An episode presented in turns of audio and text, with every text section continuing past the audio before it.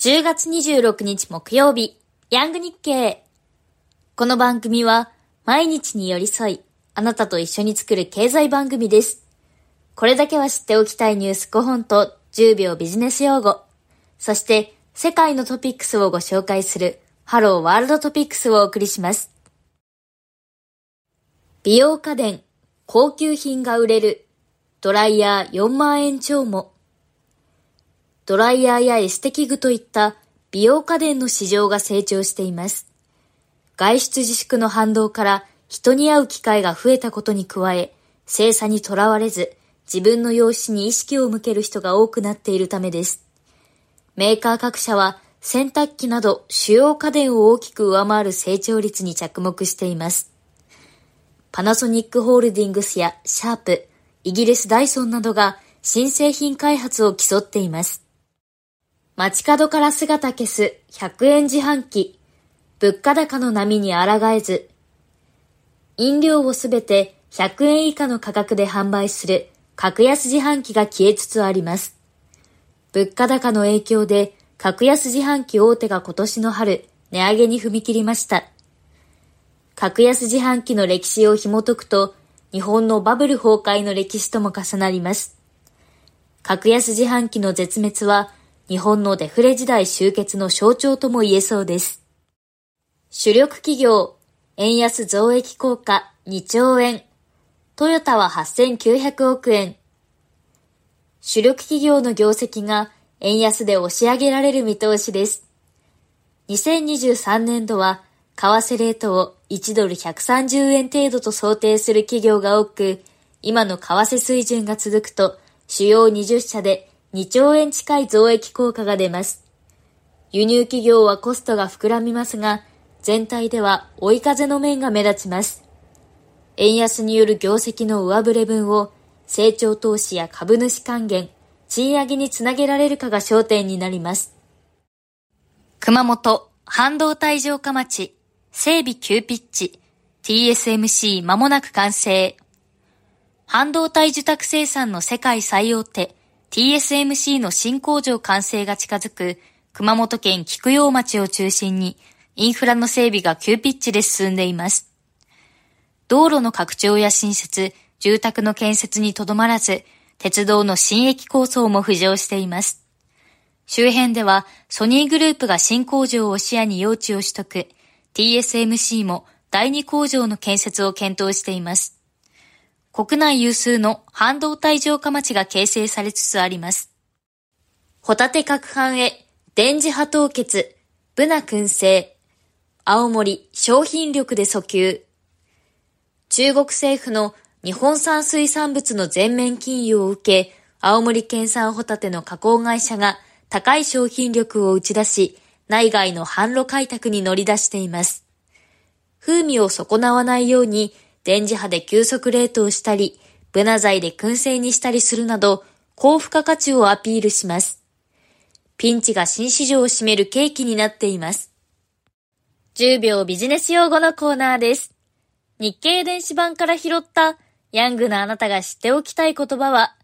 労働損失日数、チェックしておきましょう。ストライキの規模を示す代表的な指標です。国によって細かい定義は異なります。日本の厚生労働省の労働総議統計調査では、労働者が半日以上のストや事業所の閉鎖などで仕事をしなかった延べ日数を集計しています。以上が今日知っておきたい用語、労働損失日数の説明でした。ニュースで見かけたらチェックしてみてください。ハローワールドトピックスのコーナーです。このコーナーではあなたも誰かに話したくなるような世界のニュースや面白トピックスをご紹介します。今日はアメリカ自動車労働組合ゼネラルモーターズの主力工場で追加スト5000人参加というニュースをお伝えします。全米自動車労働組合 UAW は24日、新たにアメリカゼネラルモーターズがテキサス州に持つ主力工場でストライキを始めました。新たに5000人がストに加わり、対象となるゼネラルモーターズの工場は3カ所目で SUV の主力車種を作る生産拠点です。シボレーのタホやキャデラックのエスカレードなど、高採算な大型 SUV を年間30万台規模で生産している工場がストに入っています。UAW は声明で、ゼネラルモーターズの最大の稼ぎ頭である工場の生産を停止したとコメントしました。ゼネラルモーターズは24日朝に2023年7月から9月期決算を発表したばかりでしたが、ストの影響が今後も膨らむ可能性があるとして、従来の23年12月期の業績見通しを撤回しました。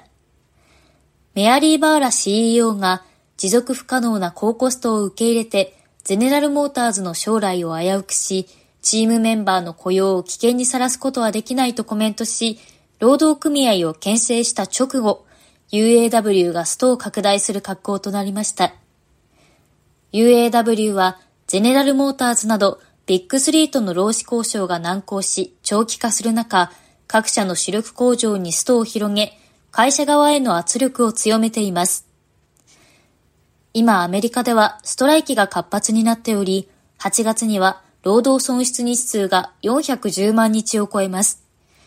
日本ではあまり聞きませんが、そごう西部のストライキが最近話題でした。あなたの考え、ぜひコメントで教えてください。10月26日木曜日、佐藤かな子がお送りしております。本日もこれだけは知っておきたいニュースをお伝えいたしました。あなたはどのニュースが気になりましたか？私は美容家電、高級品が売れるのニュースが気になりました。年齢、性別を問わず、おしゃれに関心を持つことはとてもポジティブなことですし、美容家電の性能が上がっていることにもワクワクしました。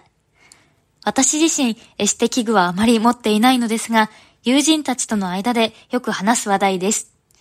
20代 OL なので、休みの日に電気屋さんで見に行ってみようかなと思いました。さて、先週東京ディズニーリゾートに行ってきたお話をしたのですが、最近とても楽しみなお話がありました。横浜市の上市屋通信施設跡地に、東京ディズニーランド規模の大型テーマパークや複合商業施設ができるそうです。再開発事業者の三菱地所によると、2031年のオープンを予定しています。再開発地区は、上瀬谷パークという名前で、アニメやゲームなど、世界中で人気のジャパンコンテンツを活かし、AI 技術も活用し、どんな世代も楽しめるアトラクションを作るとのことでした。昨日のもちづきさんの放送でテーマパークの入場料のお話がありましたが、今後そういったところがどうなるのか、そして周辺地域はどのように発展していくのか目が離せないです。あなたの予想、ぜひコメントで教えてください。本日お伝えしたニュースは各ニュースのチャプターのリンクから詳細をお読みいただけます。またヤング日経では X もやっています。次世代を担う若手社会人に日経ニュースを厳選してポストしています。このチャプターのリンクからアクセスして、ぜひフォローをお願いします。他にも、インスタグラム、TikTok アカウントもありますので、ぜひチェックしてみてください。明日金曜日は、上下芽さんが担当です。明日も楽しみに聞いてください。それでは、本日も最後までお聞きいただき、どうもありがとうございました。あなたと作るヤング日経、佐藤かな子がお送りしました。いい一日をお過ごしください。